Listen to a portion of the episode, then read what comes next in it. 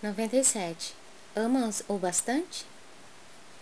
Perguntou-lhe terceira vez: Simão, filho de Jonas, amas-me?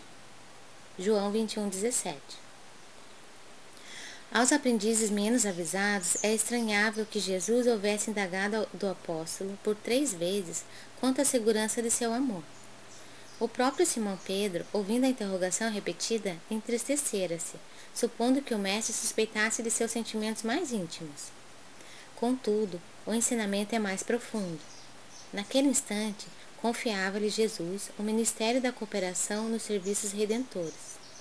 O pescador de Cafarnaum ia contribuir na elevação de seus tutelados do mundo e ia apostolizar, alcançando valores novos para a vida eterna.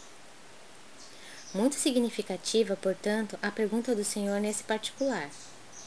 Jesus não pede informação ao discípulo com respeito aos assassinos que lhe eram peculiares. Não desejava inteirar-se dos conhecimentos do colaborador relativamente a ele. Não reclama compromisso formal. Pretende saber apenas se Pedro o ama, deixando perceber que, com o amor, as demais dificuldades se resolvem.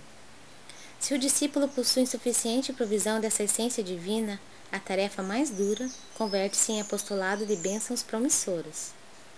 É imperioso, desse modo, reconhecer que as tuas conquistas intelectuais valem muito, que tuas indagações são louváveis, mas, em verdade, somente serás efetivo e eficiente cooperador do Cristo se tiveres amor.